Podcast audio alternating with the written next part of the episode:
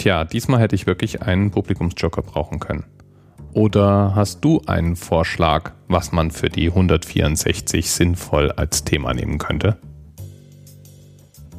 Eben. Und irgendwann mal in meiner Recherche und Suche ging ich deswegen auf die Suche nach Alternativthemen, die zum Beispiel in anderen Podcasts behandelt wurden.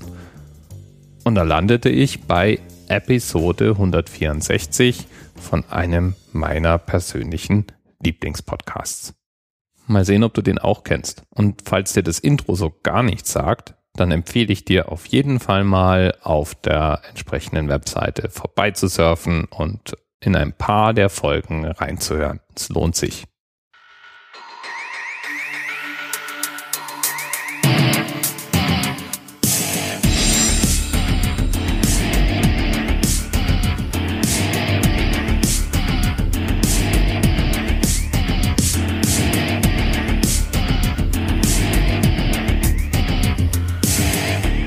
Hoaxilla. Der skeptische Podcast aus Hamburg.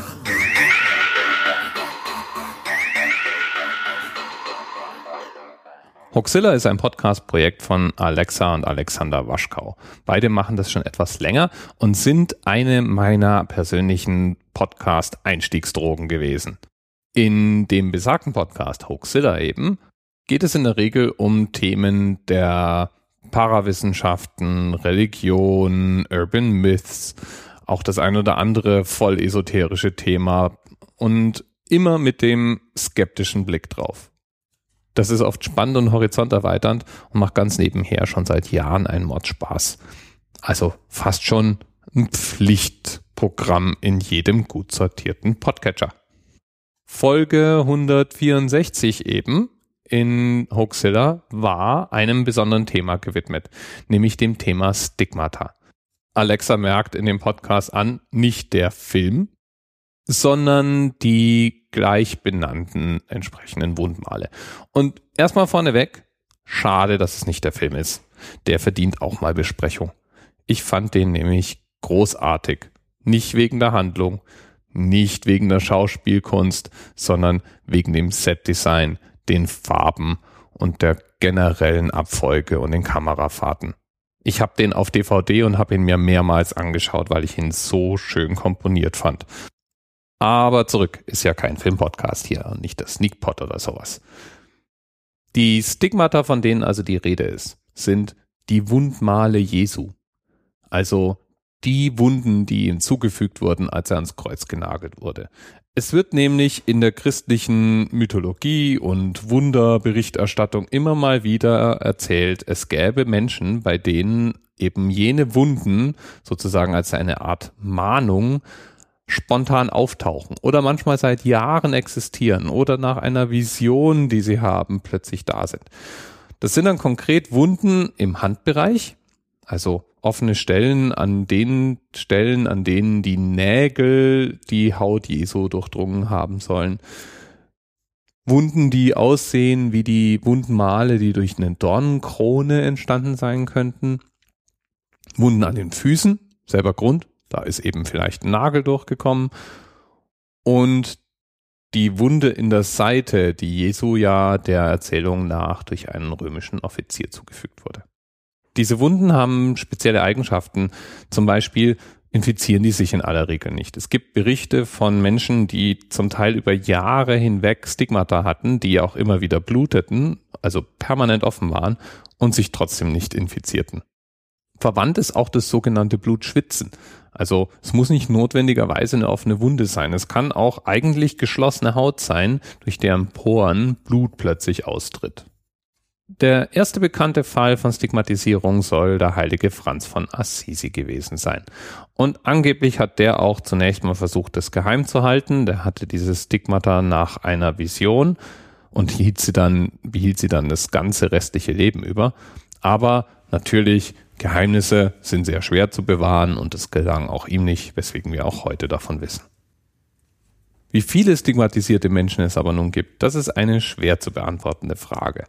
Was wir wissen ist, es gibt mal sicher 70 dokumentierte und anlässlich einer wissenschaftlichen Untersuchung festgehaltene Fälle. Danach wird es schwierig. Je nachdem, was man als Stigma zählt, je nachdem, wo man nachschaut, gibt es zwischen 100 und 300 oder vielleicht sogar 500 und mehr Fälle. Die Wikipedia ist da auf einem eher konservativen Ende unterwegs, spricht von eben bis zu 300. Die Katpedia, ein Wiki für katholische Themen, spricht von weit mehr als 500.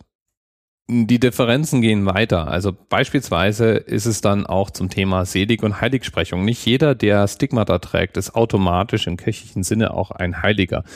Überhaupt wird das Thema stigmatisierte Menschen in Kirchenkreisen eher skeptisch gesehen. Die vermuteten Ursachen decken sich da oft mit dem, was eher wissenschaftlich geprägte Menschen annehmen. Nämlich zum Beispiel, dass es sehr wohl möglich zu sein scheint, körperliche Reaktionen auf intensive hypnotische oder visionäre Erlebnisse zu haben. In anderen Worten, wir können uns Dinge so stark einreden, dass sie sich in unserem Körper zeigen. Eben vielleicht auch durch Wunden oder dem Austreten von Blut. Manches Mal mag es auch so sein, dass die Menschen mit Stigmata sich schlicht diese Wunden selbst beigebracht haben. Das lässt sich oft auch gar nicht so genau und zweifelsfrei festhalten. Bei dem Thema Heiligsprechung aber ist es eben dann interessant, dass die Katpedia, die ja sowas wie eine Autorität zum Thema katholische Themen sein möchte, von über 60 Heilig- und Seligsprechungen spricht. Während die Wikipedia sagt, naja, Stigmata sind in aller Regel vielleicht ein Faktor, aber eigentlich wären es nur 13 Menschen mit Stigmata, die heilig gesprochen worden waren. Wer jetzt recht hat, keine Ahnung, habe ich nicht geprüft. Ich finde nur die Differenz sehr interessant. Interessant ist auch, dass die Stellen, an denen diese Wunden auftauchen, wohl von der Kunst geprägt sind. Was meine ich damit? Die meisten Stigmatisierten haben mindestens mal die Wundmale an den Händen und in der Regel im Handteller. Manchmal beide Seiten, manchmal nur innen. Das kann sehr unterschiedlich sein, aber eben der Handteller. Das ist aber, wenn man sich darüber Gedanken macht, wie Menschen früher ans Kreuz genagelt wurden, nicht die logische Stelle, an der man Menschen mit Nägeln an Holz nagelt. Denn diese Stelle kann ausreißen. Ah, allein das so zu sagen tut weh. Um zu verhindern, dass Menschen sich losreißen vom Kreuz oder schlicht, weil sie bewusstlos werden, versehentlich äh, lösen, hat man die Nägel also sehr wahrscheinlich an einer anderen Stelle durchgetrieben. Deutlich weiter hinten, direkt hinter dem Handwurzel, zwischen der Elle und der Speiche. Ist ja so eine Lücke, die kann ja jeder mal fühlen und wenn man da einen Nagel durchhaut, dann reißt sich davon auch niemand mehr los. Stellt sich nur leider dann die Frage, wenn Jesu nun wirklich ans Kreuz genagelt wurde und das nach damaliger Machart durch diese Lücke zwischen diesen zwei Knochen. Warum tauchen dann die Stigmata bei den Menschen, die die Wundmale Jesu plötzlich tragen, vorne im Handteller auf? Ein Mysterium. Vielleicht ist ja auch irgendwie egal, wo die spontanen Wunden auftauchen. Ich finde es ja interessant genug, dass wir sowas wie Stigmata überhaupt haben. Und das wär's dann auch erstmal wieder für heute. Vergiss nicht, die Hoax-Files zu abonnieren oder wenigstens mal reinzuhören. Die Folge über Stigmata ist wirklich interessant. Link wie immer in den Notizen zur Sendung. Bis bald. DMRS 10, 9, 8. The experience of 47 individual medical officers was hier über die Geheimzahl der Illuminaten steht. Und die 23.